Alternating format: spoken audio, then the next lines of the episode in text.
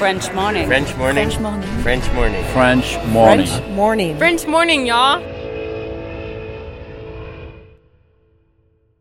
Cet épisode a reçu le soutien d'Agora Expat. Vivre aux États-Unis nécessite une assurance santé adaptée.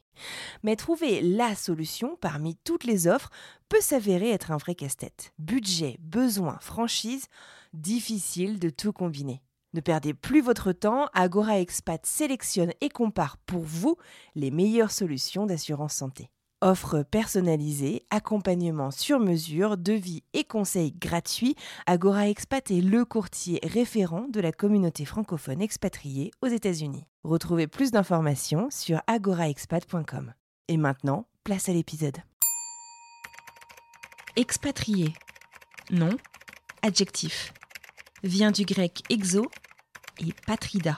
Se dit d'un individu qui réside dans un autre pays que le sien.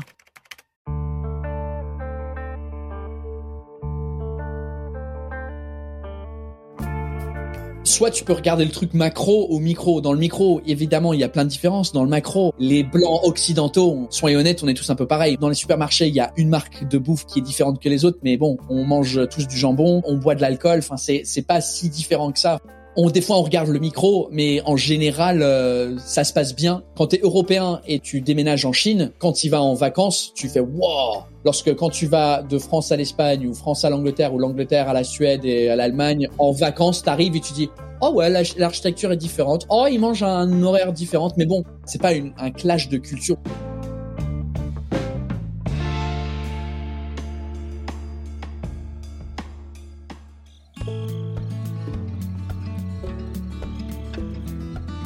Afin de terminer la saison en beauté, ce n'est pas exactement un French expat que je vous propose de découvrir, mais bel et bien le British qui adore se moquer des Français. Il en a même carrément fait son métier. Aujourd'hui, l'humoriste Paul Taylor nous raconte comment l'expatriation dans son enfance a impacté l'adulte qu'il est devenu et surtout son arrivée en France. Je vous propose un épisode drôle, sans filtre, ça fait du bien d'entendre Paul Taylor de l'autre côté du micro. Moi, c'est Anne-Fleur Andrely. Et c'est parti pour le tout dernier épisode de la saison 3 de French Expat, un podcast de French Morning.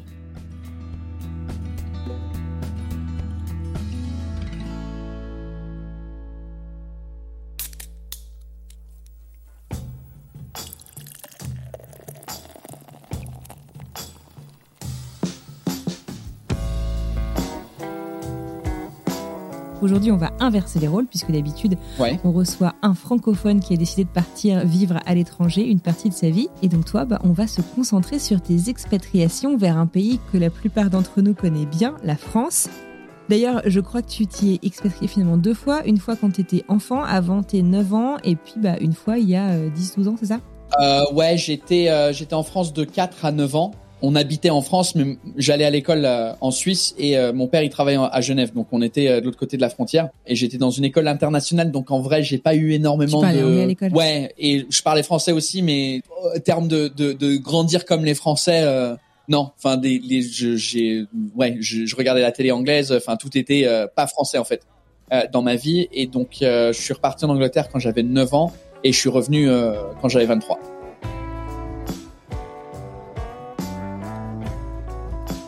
Du coup, si je résume, tu as grandi entre la France, l'Angleterre et la Suisse, hein, c'est ça? Et un peu l'Espagne aussi, ouais. Waouh Et non, c'est euh, sacrément impressionnant, juste euh, avant, enfin tout ça avant tes euh, 15-16 ans. Du coup, comment t'expliques ça? Enfin, c'est quoi? T'es un peu euh, un pur produit euh, de l'Europe, au sens où il n'y a pas de frontières? Enfin, bien sûr, t'as suivi tes parents, mais euh, est-ce que ça t'a inspiré euh, sur euh, bah, ta vie euh, future à cette époque-là? Oui, ouais, un peu, ouais. Euh, pas forcément par choix, mais euh, mais ouais, je, je, on est parti en Suisse euh, euh, à deux ans parce que mon père il avait eu un, boulot dans une banque là-bas. De 2 à 4, j'étais en Suisse. De 4 à 9, j'étais en France. Mais lui était toujours en Suisse. Et de 9 à 9 à 14, je suis rentré en Angleterre avec ma mère. Et euh, de 14 à 16, je suis reparti vivre avec mon père qui à l'époque avait déménagé en Espagne. De 16 à 23, je je suis rentré en Angleterre jeune, c'était pas mon choix. Et puis après, disons, euh, quand j'ai commencé l'université, j'ai fait des études en français à l'université. T'es obligé de partir pendant un an dans un pays qui est francophone. Donc, je suis parti au Québec pendant un an. Euh, donc, c'est à partir de ce moment-là vraiment où j'ai choisi de voyager, dans le sens où euh, troisième année d'université, j'ai choisi d'aller au Québec. J'ai fait huit mois au Québec et quatre mois en Australie. Donc, euh, je suis parti en Australie quatre mois après ça. Et ensuite, je suis rentré en Angleterre. j'ai fini mes études et euh, j'ai décidé là à ce moment-là de venir en France. Euh, ouais, quand j'avais 23, juste à la fin de mes études en fait.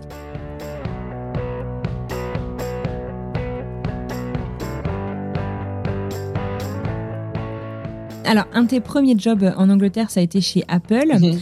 Euh, c'est d'ailleurs euh, rigolo, c'est un des axes que tu cherches à développer. Tu l'expliques sur ta chaîne YouTube, parler de technologie, pour faire un peu appel à ta carrière d'avant, peut-être. Ton poste, c'était quoi? T'étais quoi? Formateur de formateur, c'est ça? J'ai bossé chez eux pendant 9 ans, donc j'ai commencé en tant que vendeur dans les, dans les magasins. Ensuite, je suis devenu formateur pour les clients qui voulaient venir. Euh, il y avait des cours disponibles. Tu pouvais acheter des cours chez Apple pour venir apprendre à utiliser ton truc. Donc, j'étais formateur pour les clients.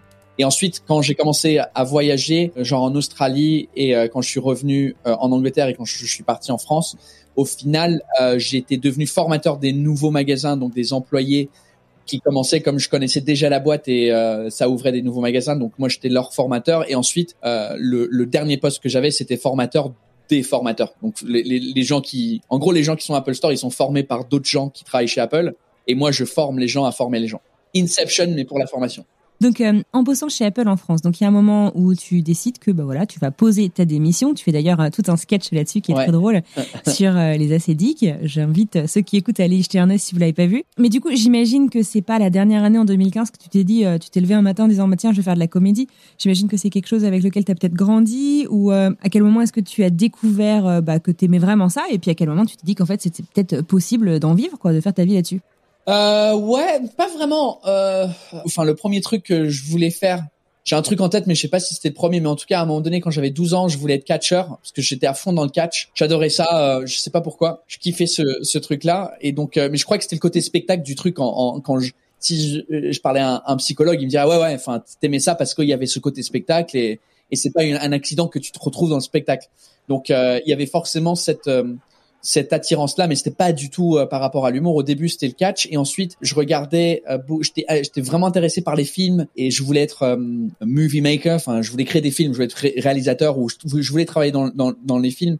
Ça, c'est venu vers mes 15 ans, et ensuite, donc, j'avais un caméscope et je faisais des trucs à la maison, etc. Ensuite, je suis parti à l'université en étudiant le français et l'espagnol parce que c'était des trucs que je connaissais déjà, que je savais, que j'étais donc J'aurais pu aller étudier le, film à l'univ, mais bon, c'est toujours déconseillé de faire des trucs artistiques à l'université parce que euh, c'est des trucs que tu peux apprendre un peu euh, après. Enfin, c'était plus, je fais les langues parce que je sais que je peux avoir une licence euh, avec ça et après on verra pour la suite. Et là, je tombe dans Apple en job étudiant temps partiel pendant que je suis à l'université. Et c'est vraiment pendant que je suis à l'université où je commence à regarder énormément de stand-up euh, euh, en DVD sur euh, sur internet et tout ça. Il y avait beaucoup moins de trucs. C'était en 2008, 2007, donc il y avait beaucoup. YouTube, ça, ça, ça existait, mais pas. C'est lancé en 2005, je crois. YouTube, donc YouTube avait trois ans, donc il n'y avait pas du tout le même contenu qu'il y a maintenant, qui est disponible en termes d'humour. Donc c'était plus les, les, les sites de replay de la BBC. ils avaient, ils ont toujours une émission qui s'appelle Live at the Apollo, qui est une émission de stand-up donc je regardais ça et petit à petit cette idée de d'essayer de faire du stand-up est venue. C'était jamais un truc de, de tout petit que je voulais faire, c'est juste euh, c'est arrivé au fur et à mesure. En plus, chez Apple, j'ai commencé comme je, je commençais à faire des, des formations en groupe avec des avec des clients. Du coup, euh, ça donnait un peu ce goût de, de peut-être de parler avec du public en fait. Enfin, en, vrai, c'était ma dernière année d'université. C'est là où le, le, le côté stand-up a vraiment euh, a vraiment commencé à m'intéresser.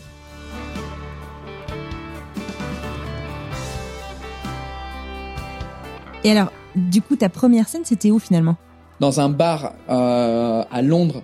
Euh, ah, je m'en rappelle plus comment ça s'appelle, mais c'est à côté de Westminster, à deux rues du Premier ministre. Uh, it's like the Red Lion or the Red Cross. I think it's Red Lion, the Red Lion Pub. I'm going to check it out. Mais je crois que c'est ça. Et du coup, euh, il faisait un, une scène ouverte dans une cave, euh, dans la cave du pub en fait. Euh, effectivement, c'est the It's the Red Line uh, in London. Et du coup, ils avaient. Euh, en fait, ma première scène, c'était même pas fait exprès. C'était je j'allais euh, à des scènes ouvertes en tant que public avec des potes et on a il y a une scène ouverte où il y a un des gars qui est monté sur scène et du coup il il, il, avait trop peur il, il se chiait dessus donc il a pas il a pas fait sa, son ses cinq minutes Et un de mes meilleurs potes, il m'a dit, bah, demande au, MC si euh, tu peux prendre les, les cinq minutes de ce mec-là. J'ai dit, non, je sais pas, je sais pas. Et donc, lui, il l'a fait. Et puis, c'est là où j'ai fait mes premières cinq minutes euh, à Londres. Puis après, j'ai fait, euh, je crois, une dizaine, un peu moins de dix à Londres. avant que je déménage en France et ensuite j'ai arrêté pendant trois ans parce que le boulot a vraiment pris le, le dessus. Apple a vraiment commencé à, à, à, leur expansion avec les Apple Store en France, en Espagne et tout ça. Et moi j'étais à fond là-dedans et donc ça m'a pris trois ans à remonter sur scène.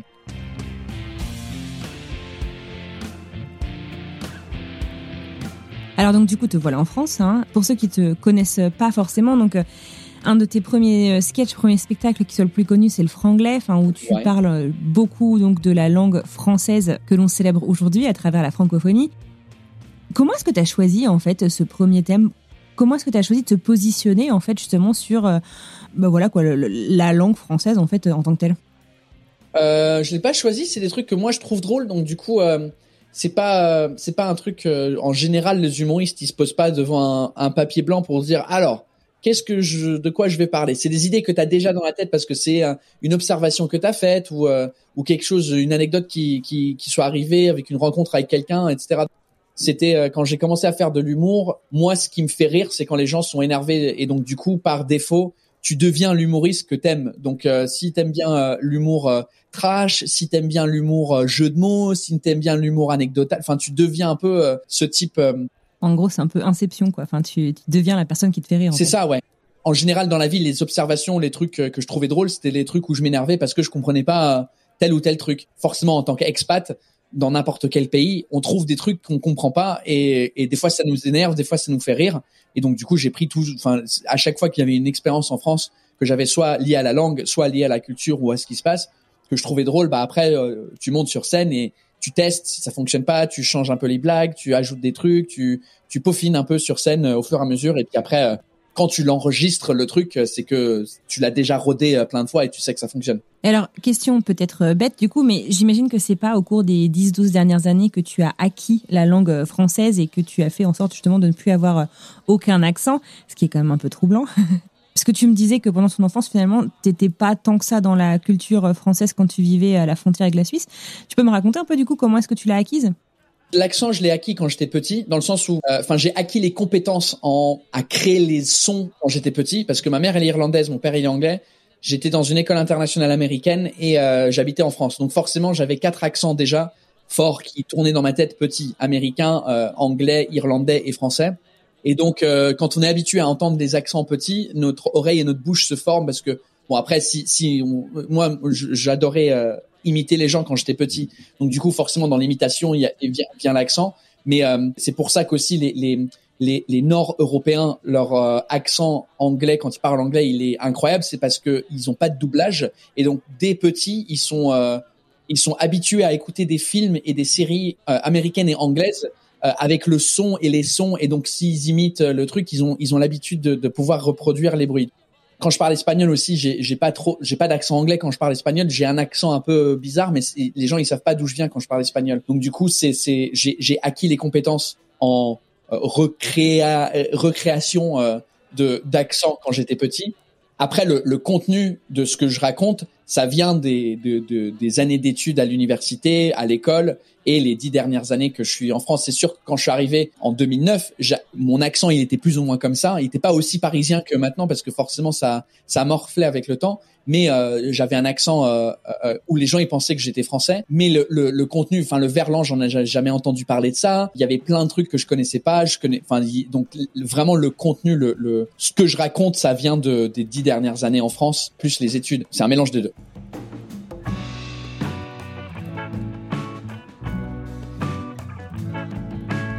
Bon, alors du coup, je sais que tu as passé une enfance très internationale et cosmopolite. On va se concentrer sur cette dernière expatriation que tu as fait tout seul et puis de manière volontaire, que tu n'as pas suivi tes parents au cours des... Enfin, il y a 12 ans. On pourrait se dire que finalement, tu n'as qu'à traverser la Manche, qu'on n'est pas très très loin, on n'est peut-être pas forcément très différents. On vous appelle souvent nos cousins britanniques. Comment est-ce que tu as préparé cette expatriation? Comment est-ce que tu as préparé cette nouvelle vie? Et puis, euh, est-ce que tu t'attendais à des choses particulières?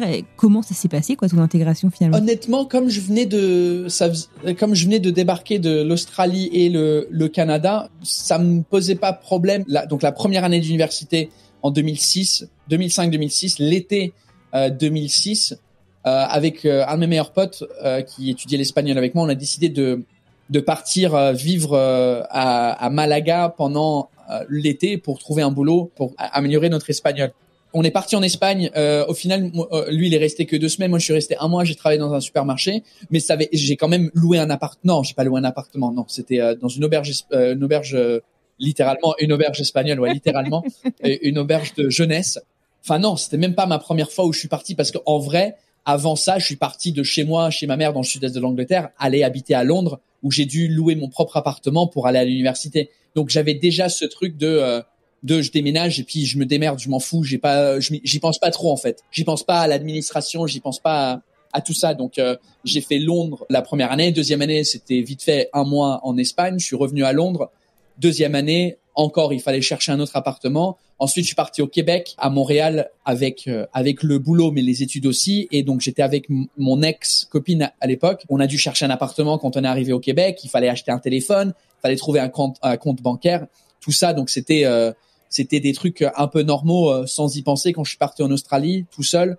Même chose, il fallait que je trouve un appartement, une colocation, une carte SIM, un contrat à téléphone et puis euh, et puis un compte bancaire aussi là-bas. Donc c'était des trucs euh, entre guillemets qui me qui me posaient pas trop de problèmes euh, vu que je les avais déjà fait. Donc quand je suis venu en France, euh, l'avantage que j'avais, j'avais, euh, je suis venu avec ma copine qui est maintenant ma femme. je me souviens, on est, on, on, a débarqué chez sa grand-mère. Elle a grandi chez sa grand-mère, donc on était, on, on, habitait chez sa grand-mère. Le temps de trouver un appartement. À Paris aussi? C'est en banlieue, dans, à, à Vitry-sur-Seine, qui est une banlieue du sud. Elle est, et c'est pas reconnu comme une des meilleures banlieues de Paris on habite là. Sa grand-mère euh, étant une, une, française de la guerre et tout ça, euh, elle est affolée par le, ce truc-là. Mais qu'est-ce que vous faites? Vous allez jamais trouver un appartement, ça va être horrible. Ah, c'était ce truc-là. Et en, en, six jours, cinq jours, on a trouvé un appartement, on l'a visité et euh, une semaine plus tard, on était parti. On a emménagé une semaine plus tard. Et puis c'était assez facile, contrairement à, à, ce que vivent beaucoup de gens quand ils arrivent en France. Nous, on a débarqué. Moi, j'avais déjà mon boulot chez Apple, donc c'était un transfert de boulot.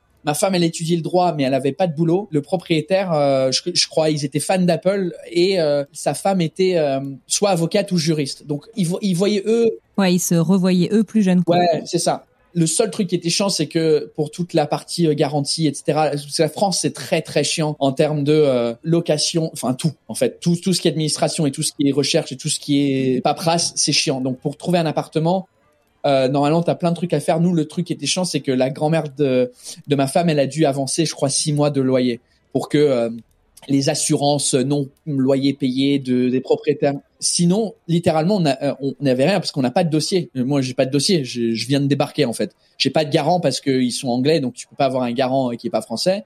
Oui, j'ai mon boulot, mais j'ai pas trois mois de, de, salaire derrière. et elle, elle, elle avait jamais bossé, donc zéro dossier, rien. Donc on l'a pris, c'était cool. Donc ouais, en vrai, le, le, le début, c'était, ça a été, ça, ça allait. C'était, il y avait pas de.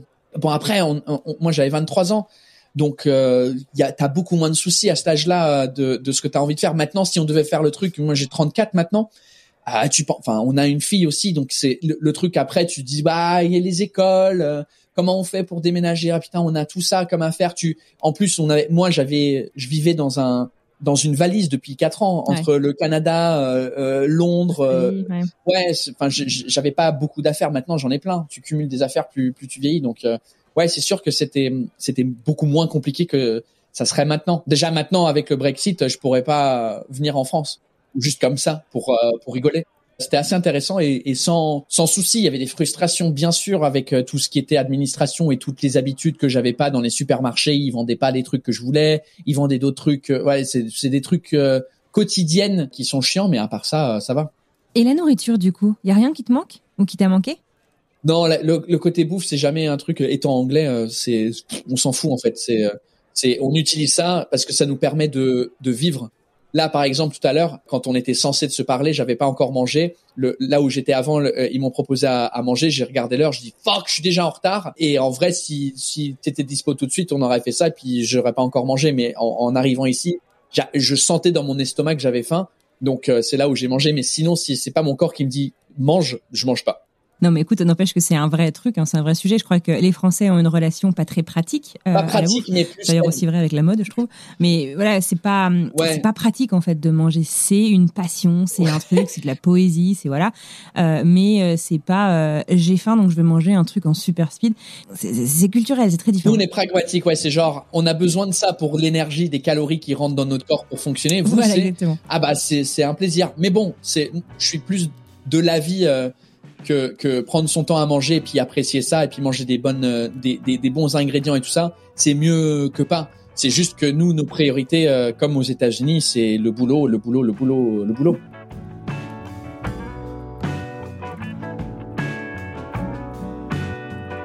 Du coup, tu me disais que tu es venu t'installer il y a 12 ans en France avec ta femme, euh, qui est française. Euh, du coup, tu connaissais quand même un petit peu la culture française, même si tu n'avais pas vraiment vécu dedans ou? Du tout, rien. Parce que quand j'étais petit, j'ai rien, j'avais rien. Parce que à 9 ans, euh, t'as aucune. Oui, oui, ça je comprends, mais euh, ta future femme, elle a bien dû te communiquer de par sa manière de vivre, en fait, euh, un peu de culture, non? Pas du tout. Ouais, enfin, on s'est jamais assis. elle m'a dit, alors voici la culture française. C'était plus, c'est peut-être sorti dans des conversations, dans les pubs et les trucs comme ça. Soit tu peux regarder le truc macro ou micro. Dans le micro, évidemment, il y a plein de différences. Dans le macro, on est tous pareils les blancs occidentaux, on, soyons honnêtes, on est tous un peu pareils. On a, on a, on a les mêmes euh, choses, on a les mêmes séries, on a les mêmes. Enfin, oui, euh, les, dans les supermarchés, il y a une marque de bouffe qui est différente que les autres, mais bon, on mange tous du jambon, on boit de l'alcool. Enfin, c'est, c'est pas si différent que ça. Enfin, je, crois que surtout quand on déménage dans un pays, on des fois on regarde le micro, mais en général, euh, ça se passe bien, dépendant de, de, de, d'où tu viens et qui tu es. quand tu es européen et tu, tu déménages en Chine, euh, ça, c'est une autre question parce que là, vraiment, c'est une différence de culture de ouf. Euh, parce que quand tu vas en vacances, tu fais wow.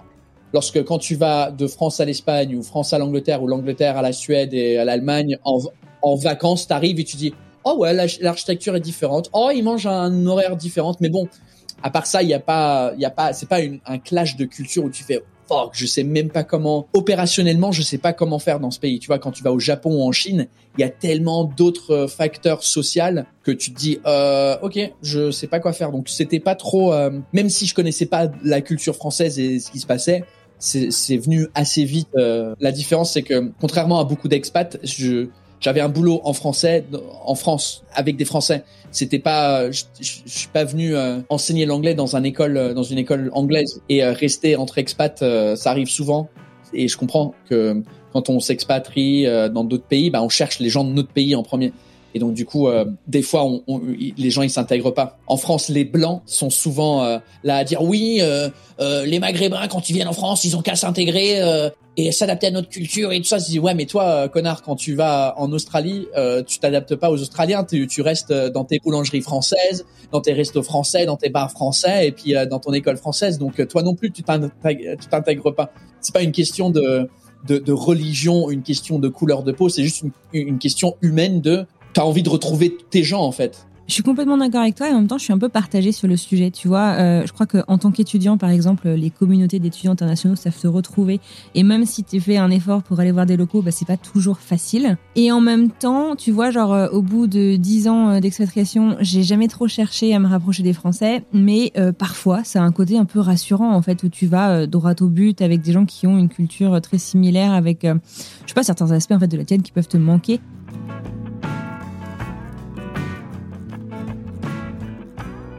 Et alors, un sujet qui m'intéresse aussi tout particulièrement, c'est que donc tu as travaillé pour Apple d'un côté comme de l'autre de la Manche, donc en Angleterre et en France, et même dans d'autres pays dans le monde finalement. Et du coup, je me demandais, tu vois, travailler pour une boîte américaine en France, comme en Angleterre, comme dans ces autres pays, est-ce que tu as quand même pu noter des différences euh, importantes ou non d'ailleurs sur la culture du travail? Oui, il y avait la culture Apple, mais il y avait aussi le côté... Euh français qui râlaient parce que c'est la première fois qu'Apple venait en France en, en, pour les magasins. Donc on, le, le, le, département retail de Apple était tout nouveau en France. Il y avait Apple France déjà qui existait, euh, qui vendait les produits, ils avaient leur QG et tout ça. Mais Apple Retail, c'est la première fois qu'ils venaient, donc ils ont leur propre service RH. C'est carrément une nouvelle entité. Et du coup, euh, c'était la première fois en France, et donc euh, ils savaient pas forcément comment ça fonctionnait. Et euh, dès le début, T'avais des connards qui râlaient euh, sur le fait qu'il n'y avait pas de ticket resto, qu'il n'y avait pas les moins 50% de transport payé par la boîte, qu'il n'y avait pas des logements 1%, que tous ces trucs de, français là, et, je comprends ce côté-là, mais il y avait des gens qui étaient avaient aucun euh, aucune marge de manœuvre pour dire ok ils sont nouveaux, euh, on va les laisser quelques minutes pour s'installer, pour voir exactement comment ça se passe. Limite, bah si t'es pas content, on va travailler pour une boîte française. Enfin c'est c'est comme ça que ça fonctionne. Moi quand je suis arrivé ici, j'avais vu et échangé avec des employés Apple de partout dans le monde, que ce soit les États-Unis, le Canada, l'Australie, la Chine, l'Espagne, enfin plein de pays et vraiment euh, les conditions de travail en France euh, sont les meilleures de tous les tous les pays chez Apple en tout cas. Et à mon avis, dans, dans beaucoup de boîtes, c'est un peu la même chose.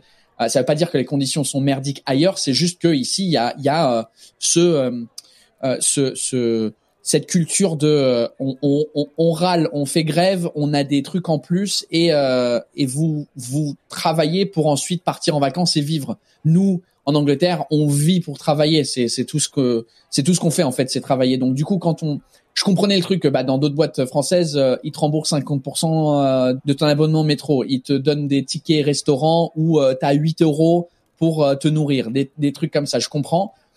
Mais en même temps, comparé à d'autres pays. Ouais, il y a des grands privilèges à bosser en France et je crois que moi je m'en suis rendu compte une fois que je vivais à l'étranger. Hein. Ouais, et en plus après, non seulement ça, il y avait tout le côté parce qu'il fallait créer un syndic ou un je sais pas comment t'appelles ça un syndicat un syndicat ah, les unions les syndicats ouais. Ouais c'est tout ça. Et puis euh, eux c'est des eux c'est des râleurs finis où en fait euh, ils savent qu'ils peuvent pas être virés. Et donc du coup enfin c'est c'est c'est ouais c'était c'était fatigant en fait de gérer et travailler avec des Français français franco-français euh, vive la France dans une entreprise qui tu sais j'ai pas vraiment d'opinion de qu'est-ce qui est mieux ou qu'est-ce qui est pas mieux tu vois. C'est c'est moi j'ai grandi dans un autre truc de bah tu travailles et tu fermes ta gueule et beaucoup d'anglais on a on a grandi comme ça. Euh, c'est un peu la culture c'est un peu l'industrie euh, la révolution industrielle. C'était ça c'est euh, ferme ta gueule travaille et puis on crée un truc qui est ouf quoi. On change le monde. Et en France c'est bah non je vais pas travailler en fait. J'ai envie de profiter de la vie et en fait je te rends service. Parce que moi je travaille pour. Il y a deux vraiment opinions euh, conflictuelles dans ma tête parce que puisqu'il y a un côté que je trouve que bah, ils ont raison parce que le travail c'est pas que la vie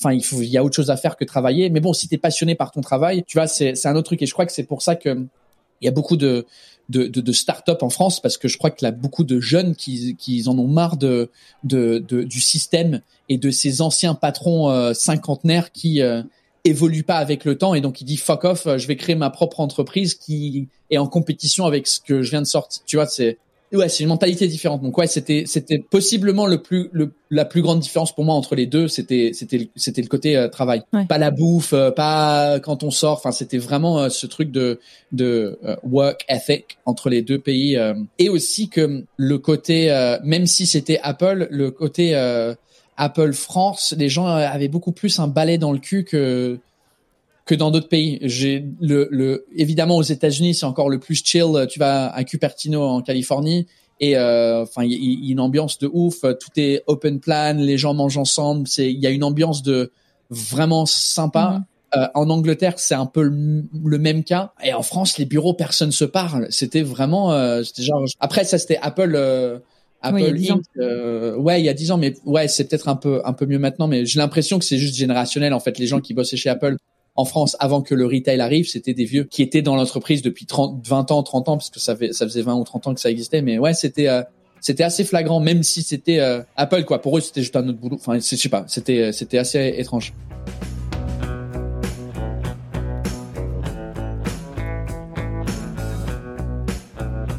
Du coup, là, si j'ai bien suivi, tu continues de bosser pendant trois ans en France pour Apple, c'est ça? Ouais, oui, oui. Bah, bah, en fait, j'ai eu de la chance parce que euh, j'ai, j'ai bossé en vrai six mois dans l'Apple Store, euh, le premier Apple Store qui a ouvert en France. C'était quoi, le Louvre? Ouais, c'était au Louvre, ouais, qui est maintenant fermé parce qu'il y a le Champs-Élysées. Enfin, ils ont ils ont fermé ça pour ouvrir le Champs-Élysées. Euh, j'ai fait six mois là-dedans et ensuite je suis parti euh, justement aux États-Unis pour pour pour être formé pour former l'ouverture des autres magasins. Donc en fait, j'ai fait six mois en France et le reste du temps, donc ça c'était en 2010 donc pendant cinq ans après ça, j'ai fait, euh, en fait, j'étais pas en France six mois de l'année. Donc euh, j'étais euh, trois semaines en Chine, ensuite une semaine à la maison, ensuite deux semaines aux États-Unis, une semaine à la maison, quatre jours en Espagne, un jour à la maison. Enfin, c'était vraiment euh, un rythme vraiment comme ça pendant euh, pendant quatre ans, cinq ans. Donc j'ai, en même temps que j'avais des Français, j'avais la chance d'interagir et travailler avec beaucoup de gens de beaucoup de nationalités. Donc ça Peut-être que ça m'aurait rendu euh, fou de, de travailler, travailler que en France tout le temps avec que des Français. Ouais. Après, il y avait des villes où, qui étaient vraiment paumées au milieu de, de, de nulle part aux États-Unis où euh, tu te dis mais qu'est-ce que je fous là? Mais euh, il y avait d'autres moments où, euh, où genre un jeudi soir, on m'annonce que le dimanche, je prends un vol pour Hawaï pour faire une formation à Hawaï qui dure quatre jours même si j'ai pas vu la lumière du jour à Hawaï parce que il fait toujours nuit très tôt là-bas. Toute l'année, c'est vers 5 heures le soir. Donc du coup, bah, je terminais, il faisait déjà nuit. Donc j'ai pas vraiment profité. Je suis arrivé le dimanche pour commencer la formation le lundi. La formation se terminait le mercredi et je suis parti le mercredi soir euh, pour rentrer en France. Donc avec le jet lag, je me réveillais à 5 heures du mat, euh, faire une tour, faire un tour sur la plage, c'était euh,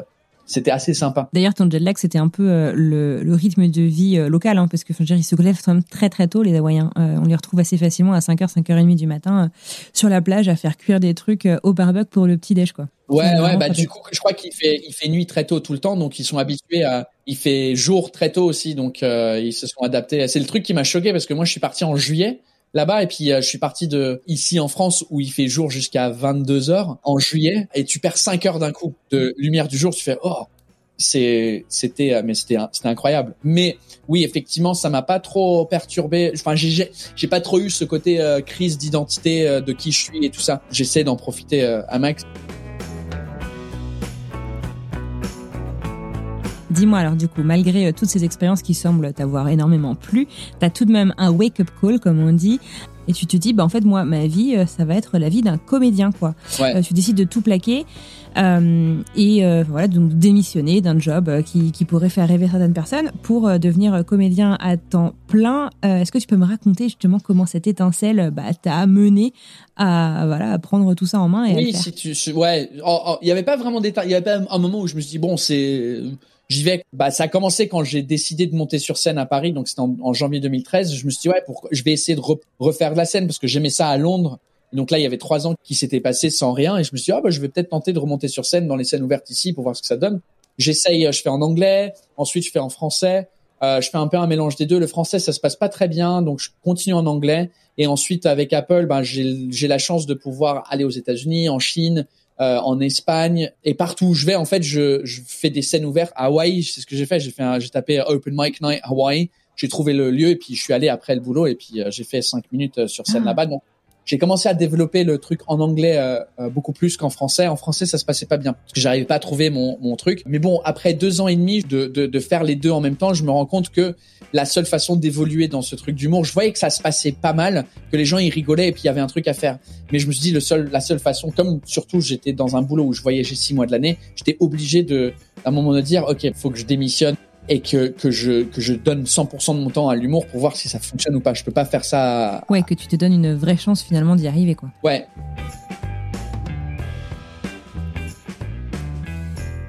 Du coup, bah te voilà à full-time euh, comédien euh, sans emploi, si je puis dire. Quelles sont du coup les prochaines étapes? Comment est-ce que tu te lances en France? Puisque bah, bien entendu, tu ne peux plus euh, continuer à faire des scènes autour du monde.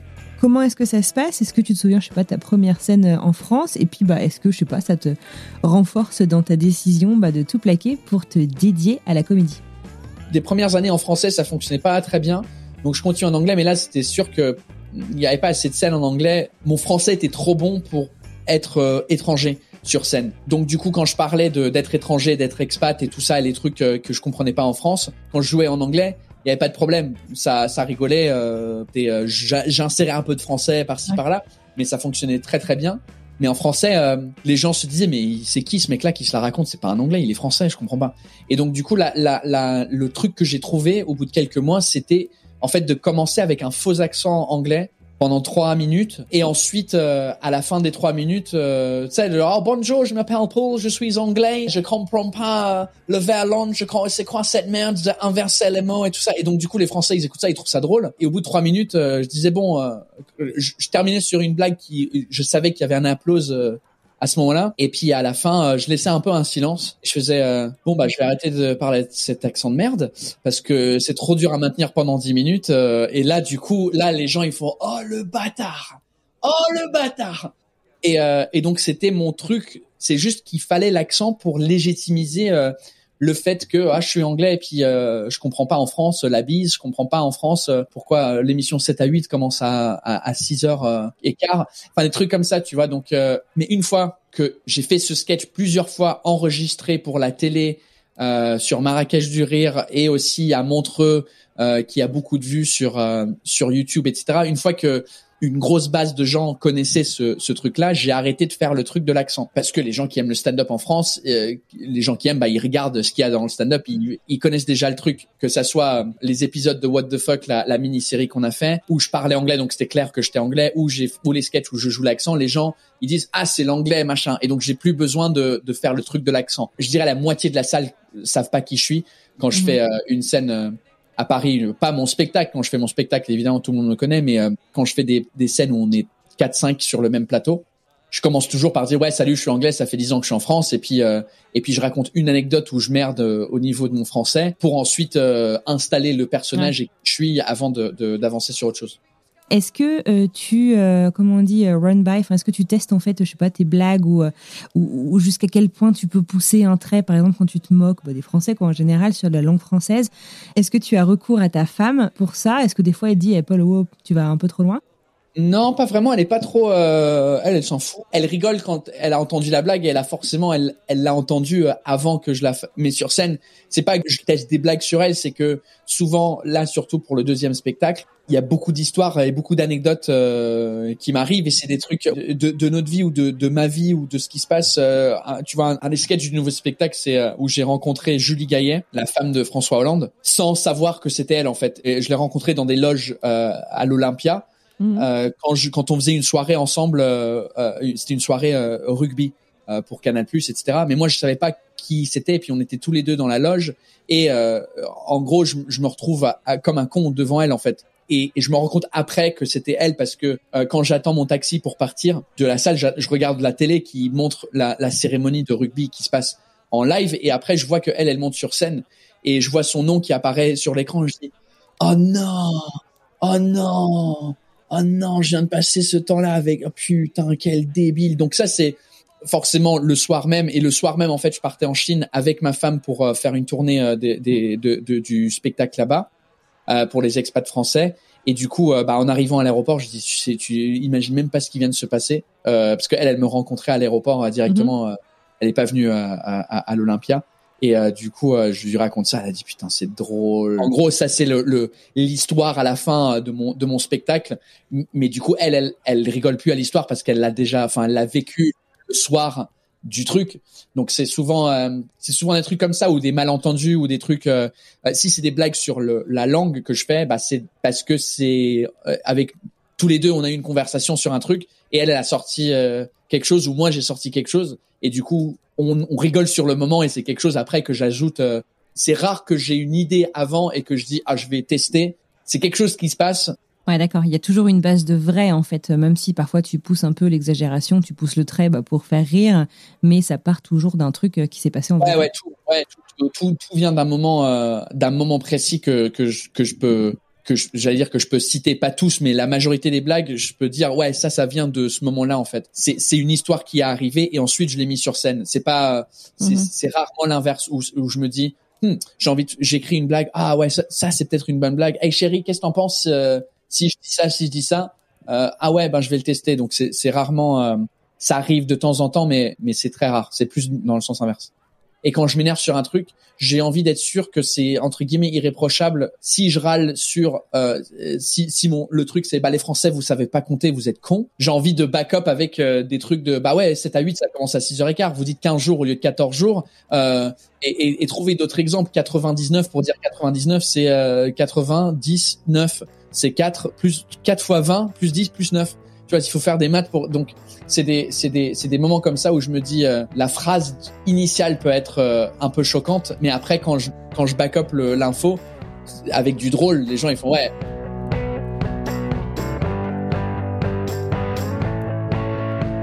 Alors j'aimerais bien qu'on parle un petit peu parentalité. Il y a à peu près un an et demi, j'ai cru comprendre que tu étais devenu papa d'une petite Louise. Yes, c'est D'ailleurs assez rigolo parce que tu ne la qualifies ni de française ni d'anglaise mais de parisienne. Ouais. Est-ce que tu aurais des anecdotes euh, à partager un peu justement sur la parentalité biculturelle? Ouais, il n'y a pas grand-chose euh, parce que je sais pas ce que c'est d'être parents monoculturels, donc je sais, je sais pas c'est quoi les différences en fait. Le truc qu'on fait différemment des autres, c'est que bah on parle euh, tous les deux une langue différente avec euh, la petite à la maison. Moi je parle, je parle en anglais et euh, ma femme elle parle en français. Mais quand on se parle, moi et ma femme on parle en français, donc du coup elle entend plus français que anglais à la maison. Mais déjà ça c'est c'est différent que les parents monoculturels. Ils parlent une langue à la maison et ils regardent une langue à la télé. Nous quand on met la télé, on fait, enfin devant elle si c'est des, des dessins animés, on fait en sorte que euh, c'est que en anglais en fait, parce que j'ai envie qu'elle écoute l'anglais. Mais à part ça, je crois que c'est les mêmes problèmes que tous les couples. C'est plus homme-femme que euh, anglais-français en fait. C'est plus euh, le, rôle de la femme, le rôle de l'homme dans une relation ou dans, dans quand t'es parent que que autre chose. Il y a pas, je sais pas s'il y a une grande différence si on avait eu la petite en Angleterre. Ah, c'est une marque différente de lait. Euh, peut-être, mais euh... ouais, il n'y a pas de grand principe d'éducation qui t'est particulièrement frappé, genre euh, toi t'as pas été élevé comme ça, ou à l'inverse, des trucs que toi t'as vécu, euh, que t'aurais aimé transmettre, mais que, qui se font pas en France. Enfin, je sais pas. Non, mais tu sais, le truc qui m'énerve, c'est le truc américain là où ils sont tous là, French baby, je sais pas trop quoi. Euh, ah oui, on en a parlé en plus avec euh, Clémentine Gay dans un épisode il y a pas très longtemps, euh, le bouquin Bringing a Baby. Yeah, c'est de la merde leur truc. C'est tellement c'est peut-être.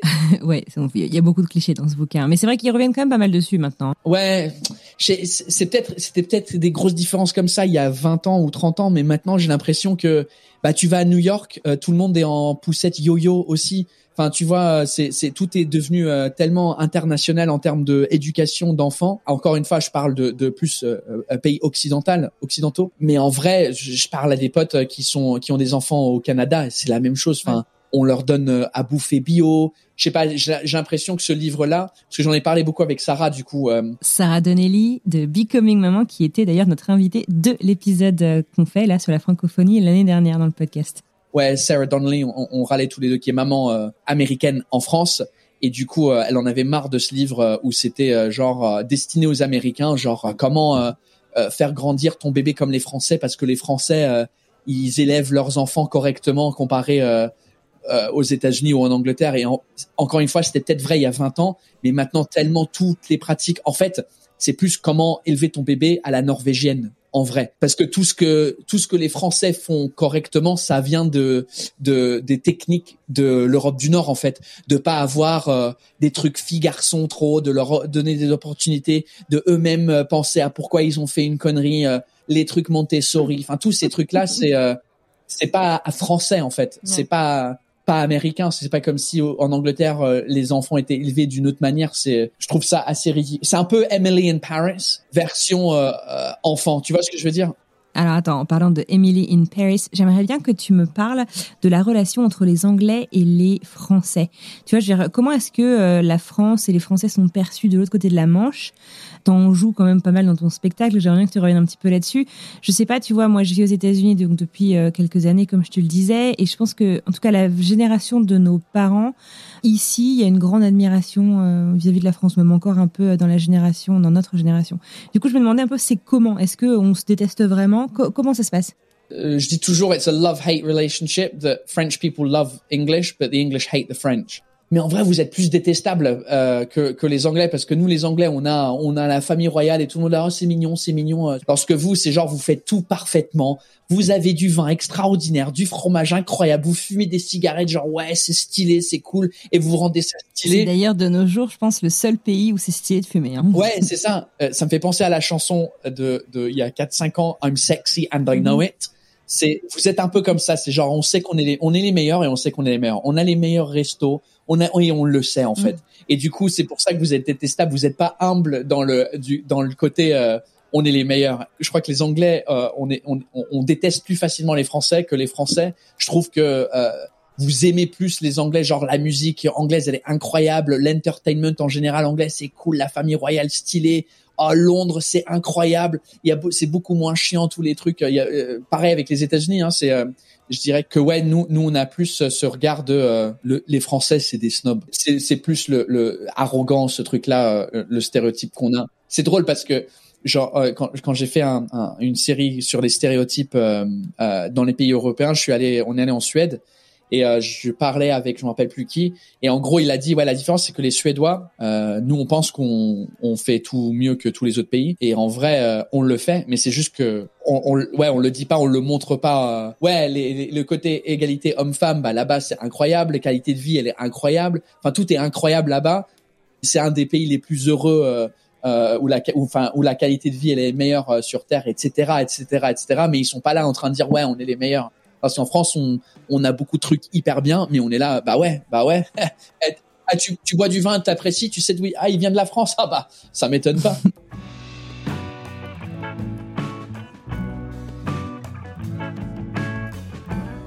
Petite question rituelle de fin d'épisode de French Expat. Est-ce que tu sais à quoi ressemblerait ta vie si t'étais jamais parti, si t'étais resté en Angleterre? Euh, ça c'est une bonne question parce que je crois que bah, ce qui serait passé c'est que j'aurais continué à travailler chez Apple euh, en Angleterre et je, c'est sûr que enfin si t'enlèves le côté où je parle euh, français et espagnol aussi, je suis pas sûr que j'aurais eu le poste que j'ai eu chez Apple. Je crois que j'aurais euh, continué à, à, essayer de faire du stand-up, mais ça aurait pris mille fois plus de temps parce que en Angleterre, bah, je suis, je suis, j'ai rien de spécial. Je suis, je suis un autre homme blanc hétérosexuel de classe moyenne qui raconte sa vie. Donc euh, ils sont déjà 100 000 à faire ça. Donc j'aurais pas eu, de, je sais pas, c'est vraiment, euh, j'arrive même pas à imaginer ce que je serais devenu. Mais j'aurais peut-être essayé de faire un truc dans l'humour ou dans le dans dans les films ou des trucs, ça ça m'intéressait toujours. Mais euh, c'était tellement inaccessible là-bas, de là où j'étais. En, même temps ici pareil. Mais quand j'ai commencé à faire euh, du stand-up comme ça a avancé assez vite, je, très, je me suis très vite dit ah il y a un moyen de rentrer euh, dans le milieu et, et, et, de faire quelque chose euh, d'intéressant en fait, sans galérer pendant 20 ans à essayer de rentrer dans le milieu. Ça c'est génial. Ça veut dire qu'en gros l'expatriation de ce que tu dis t'a permis de te révéler en l'homme que tu voulais être. Ça a été en tout cas un accélérateur euh, de ta transformation en la personne que tu aspirais à devenir quoi. C'est trop bien. Ouais c'est ça, mais je crois que c'est beaucoup le cas pour pour beaucoup d'expats dans beaucoup de milieux en fait. C'est Là, dans mon milieu, bah, c'est, je suis arrivé, bah, je suis, je viens de l'extérieur, donc forcément, j'ai un truc à dire différent que tous les humoristes en France. Là, je parle de l'humour. Mais chez Apple, bah, j'étais ici et euh, je parlais deux langues et donc je, je, le fait de, de, de, connaître ça, ça m'a permis de, de, faire autre chose. Euh, que tu sois euh, enseignant ou tu travailles dans une banque ou euh, tu as forcément un truc unique quand tu es de différent et d'intéressant quand tu quand tu changes de pays et t'es, dans un nouveau pays. Donc, euh, que tu ouvres un café euh, britannique en France ou euh, une boulangerie française aux États-Unis, t'as un truc forcément.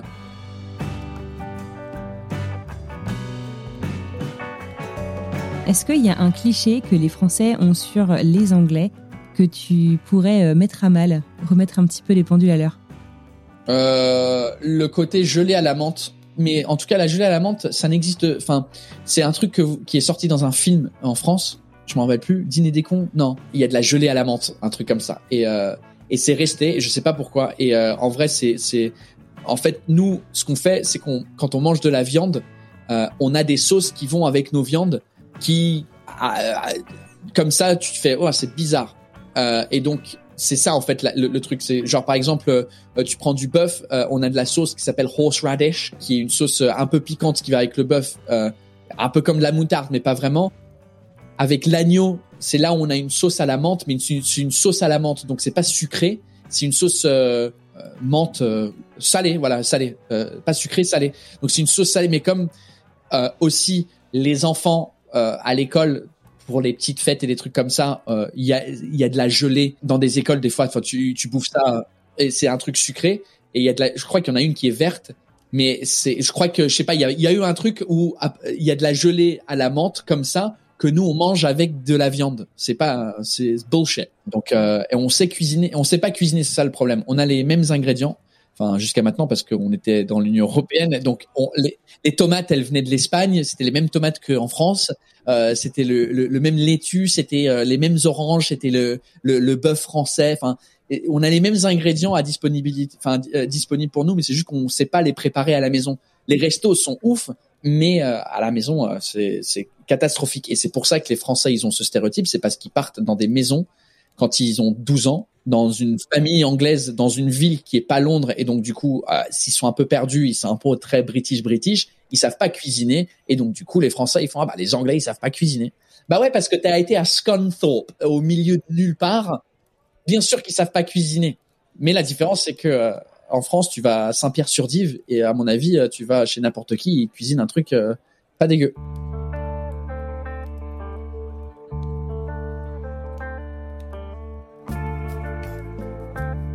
Euh, dis-moi, une dernière question avant qu'on conclue.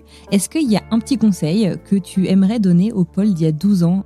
Ce serait de, de, de, enfin pour n'importe quel expat qui part dans un autre pays, c'est, c'est essaye le plus de possible de, de, de pas traîner avec d'autres expats de ton propre pays. Euh, trouve des, trouve des façons de, de, de sortir, trouve quelqu'un, pas dans des soirées du pays. Enfin, c'est, c'est, je sais que c'est beaucoup plus facile à dire que que à faire, mais c'est vraiment le truc si tu, à, part si t'es, ton but c'est d'y aller pendant un an, ok, dans ce cas-là, euh, on s'en fout. Mais euh, vraiment pour, euh, je connais des gens que ça fait 20 ans qu'ils sont en France et puis ils sont toujours pas capables, un, de parler français ou deux, de connaître un truc culturellement français, soit un film ou un, et c'est dommage, je trouve, parce que bah reste en Angleterre alors dans ce cas-là. Qu'est-ce que, pourquoi t'es là? Donc ouais, c'est d'essayer de, de, de, te lancer, d'essayer de pas aller chercher des groupes d'expats pour trouver des amis vite play the long game, ça va être plus difficile. Ouais, je suis complètement d'accord avec toi sur le long game. Et puis de toute manière, les expats, ils seront toujours là, quoi. Enfin, dire, tu les trouveras toujours.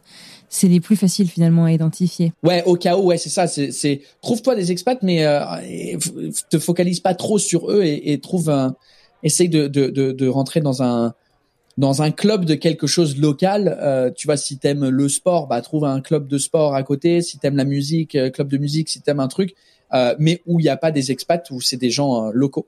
Comme ça, euh, tu t'améliores dans la langue, dans la culture et, et tout ça. Enfin, le mieux dans tous les trucs, c'est de trouver un partenaire du, du pays. C'est ce que j'allais dire aussi. Je pense que toi, comme moi, ta femme est française, mon mari américain, on est aussi très privilégiés finalement. On a un vecteur d'intégration. Oui, c'est ça. TGV, quoi. Je veux dire, on a énormément de chance là-dessus. Exactement. Mais même si tu arrives dans un nouveau pays et t'as personne, trouve quelqu'un. Enfin, euh, je crois que naturellement, euh, c'est, ça, ça devient qu'un. Il y a tellement de gens qui sont euh, qui sont multiculturels dans les relations, mais c'est une bonne manière de, de d'élargir très vite ton réseau de gens qui viennent du pays, c'est d'être en relation avec quelqu'un là parce que forcément eux ils ont de la famille, ils ont leurs potes à eux et puis après bah t'es invité dans des soirées qui sont pas des soirées expats, etc. Petite question traditionnelle de fin d'épisode on demande à tous nos invités, à la fin de ce podcast French Expat, de nous partager trois expériences pour décrire leur lieu euh, d'expatriation. Donc toi, je sais pas, Paris, la France. Donc qu'est-ce que ce serait la France selon Paul Taylor? Il faut apprendre, enfin, je dirais, le, le, le, dépendant de d'où tu viens, mais euh, apprendre à, à, à, je sais même pas comment trouver les mots, genre de pas faire la queue en fait, que ça soit en voiture ou en vrai, euh, juste être ok avec le fait qu'il faut il faut avoir de la présence, faut pousser, faut insérer parce que si tu es en train de conduire, c'est c'est la même chose euh, dans Paris, il n'y a pas de voix en fait. Donc tout le monde fait comme ça. Donc si tu si t'apprends pas à, à, à, avoir de la présence, donc apprendre à s'imposer, c'est ça? Ouais, à t'imposer. Voilà, merci. C'était ça le mot que je cherche depuis le début de de de de, de t'imposer, que ça soit euh, dans la queue au supermarché, que ça soit dans un truc. Tout, en fait, à Paris, c'est chacun pour sa gueule. Euh, même si on est 2 millions dans la ville et dans la plus grande, enfin dans la, métropole, je crois que c'est 8 millions euh, si tu comptes toutes les banlieues et, toute l'île de France. Faut changer de mentalité et savoir s'imposer, sinon tu te fais écraser. C'est très vrai. Écoute, puisqu'on fait la chasse aux clichés euh, dans cet épisode, je suis quand même obligée de dire que c'est vrai. Et c'est même un truc qu'on oublie un peu, tu vois. Euh, j'ai vécu à Paris pendant une dizaine d'années. Je vis aux États-Unis depuis une dizaine d'années. Et putain, à chaque fois qu'on atterrit à Roissy pour rentrer en France pour quelques temps, le moment où l'avion se pose, tu vois tous les Français qui se ruent. Alors d'abord pour sortir de l'avion en premier, mais limite à te marcher dessus s'ils le peuvent, puis euh, à passer sous les, tu sais là, sous les trucs avec les fils là pour pouvoir être les premiers à la douane, mais genre ils tueraient père et mère pour y arriver avant toi. Oh, ça me réveille, putain c'est dur, c'est dur franchement. Attends ton bagage euh, sur le le le, le carrousel et c'est un c'est comme un match de catch là. Du coup, euh, les gens ils sont là. Euh, excusez-moi, excusez-moi, excusez-moi. Bah moi aussi j'attends connard. C'est quoi ton problème? Euh, Et donc euh, donc ouais, c'est un peu chacun pour sa gueule à Paris. Donc ça c'est un truc incontournable dans le mental qu'il faut qu'il faut avoir. un truc enfin qui, qui qui était obligé de faire. Moi j'adore les, les terrasses en fait. C'est un des c'est un des rares pays où où t'as ce cette culture de terrasse où tu peux t'asseoir dehors dans un café, prendre une bière tranquille, euh, t'es dehors dans la rue, euh, où enfin il y, a des, des choses qui se passent en Angleterre, il fait trop moche, t'as des beer gardens derrière les pubs, mais c'est pas. Ouais, si t'es dans le beer garden, c'est sympa, mais tu peux pas faire du people watching en fait comme tu fais dans la rue sur la terrasse des cafés parisiens, quoi. C'est exactement ouais. Donc euh, c'est c'est ce côté. Euh, euh, même en Espagne où il y a beaucoup de terrasses, je sais pas, il y a, il y a un truc avec l'ambiance des terrasses françaises, pas que à Paris, hein, mais partout en France, qui est vraiment très très cool. Et c'est un des seuls pays où j'ai j'ai trouvé ce ce truc-là. Donc les terrasses. Et troisième, faut aller dans une boulangerie et puis et puis manger tout en fait. C'est c'est c'est encore un autre truc euh, qui est imbattable partout dans le monde, c'est la, la, la, pâtisserie, la, la viennoiserie euh, française. C'est même à Vienne, elle est pas aussi bonne que que en, en, France. Les croissants et les pains au chocolat et tout ce qui est boulangerie ici, ça, le pain, euh, c'est intouchable. Il y a, il y a aucun, il y a même même les Français qui s'expatrient ailleurs et tu vas à la boulangerie la boulangerie française de New York, c'est pas la même chose. C'est c'est quand même américanisé. Ils sont obligés font des cronuts. Les, ils disent ah bon, on arrive, on va faire des croissants mais des donuts en même temps et puis euh, c'est bon, mais c'est pas c'est pas à la France. Donc ouais, trouver une boulangerie, euh, une bonne boulangerie. Écoute, avant de te dire au revoir, qu'est-ce qu'on peut te souhaiter pour la suite? J'aime bien cette question, c'est une question très française. Qu'est-ce qu'on peut te souhaiter? On dit jamais ça en anglais. What, what can we wish for you? What's the, uh... c'est très fleuri là. Euh, qu'est-ce qu'on te souhaite pour vous? C'est comme les gens qui après le spectacle qui viennent voir et qui disent ah j'adore ton univers. C'est tellement euh, impressionnant comme phrase. Pour moi c'est plus que je t'aime. Like I love you. I love your universe oh my god, my whole, you love my unit. Mais c'est en vrai, j'adore ton univers. Ça veut, c'est juste ouais, j'aime bien ce que tu fais en fait. Et donc c'est très fleuri ouais. Euh, euh, donc ce qu'on peut me souhaiter, bah, c'est que les salles de théâtre rouvrent euh, et qu'on qu'on revient un peu à un truc euh, où on peut sortir dans des bars, euh, dans des comédie clubs et qu'on puisse remonter sur scène. Évidemment d'une manière safe pour tout le monde, mais on le faisait déjà au mois d'octobre euh, dans les théâtres où c'était euh, une place sur deux, tout le monde était masqué, il y avait des systèmes de désinfection, etc. Mais comme euh, comme il y a plein de gens, enfin ils peuvent pas, enfin c'est compliqué de, de, rouvrir ça et pas rouvrir autre chose, donc du coup je comprends. Et c'est juste ouais, c'est c'est c'est devenu long. Après, comme je viens d'un, j'ai été élevé en mode anglophone, j'ai j'ai j'ai pas râlé et puis je suis allé trouver un autre truc direct et j'ai essayé de de me diversifier dans ce que je fais. Donc c'est pour ça que que je continue à faire euh, mes trucs sur YouTube euh, en mode podcast euh, en direct. Et les lundis, c'est les lundis, genre tous les trimestres, je change, c'est les lundis à 20h heure française.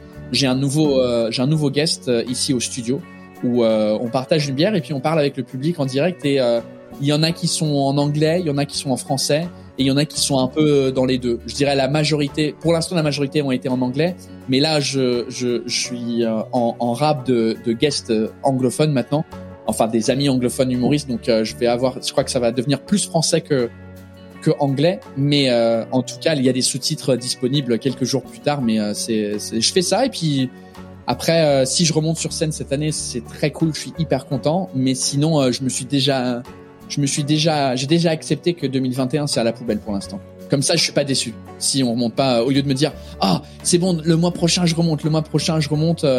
là au moins c'est genre bon bah écoute J'étais censé d'être en tournée euh, hier, euh, je suis pas en tournée, c'est pas grave.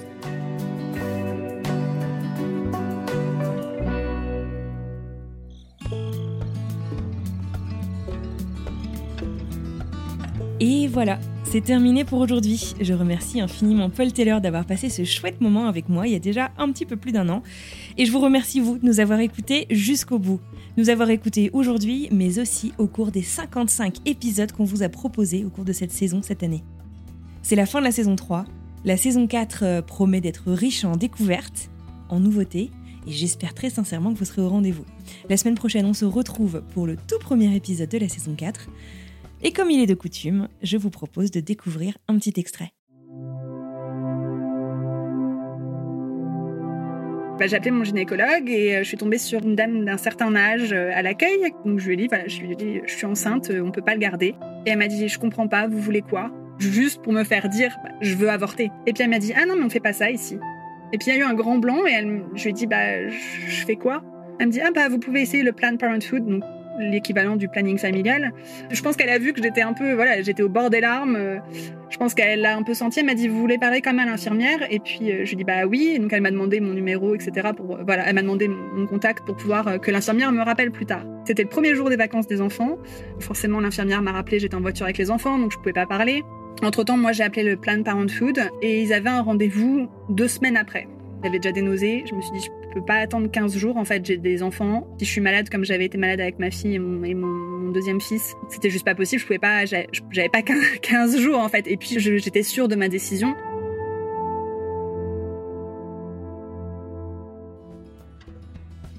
Je vous retrouve donc mardi prochain pour une nouvelle saison et une nouvelle histoire d'expatriation. À très vite.